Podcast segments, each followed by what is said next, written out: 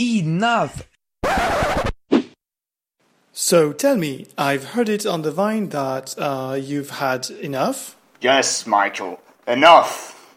Because if there's one thing, and I know I'm not alone on this one, one thing that gets me simmering with pure unadulterated rage, it's pineapple and fucking pizza, also known as Hawaiian pizza.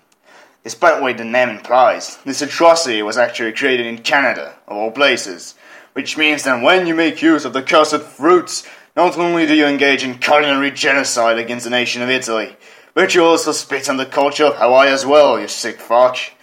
Some could chill themselves by claiming that they simply like sweet and savory, apparently unaware that when specially cooked, pineapple is sour more than it is sweet. But worst of all, when people stand up against this savagery, they are shunned. Take a look at Icelandic president and national hero Gudni Johannesson when he expressed his will to ban it.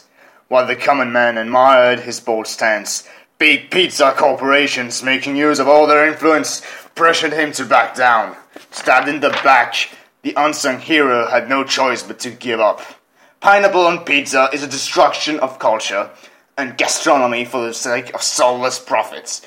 And claiming personal taste in his defense doesn't necessarily make you worse than, let's say, the black shirts, but close fucking second.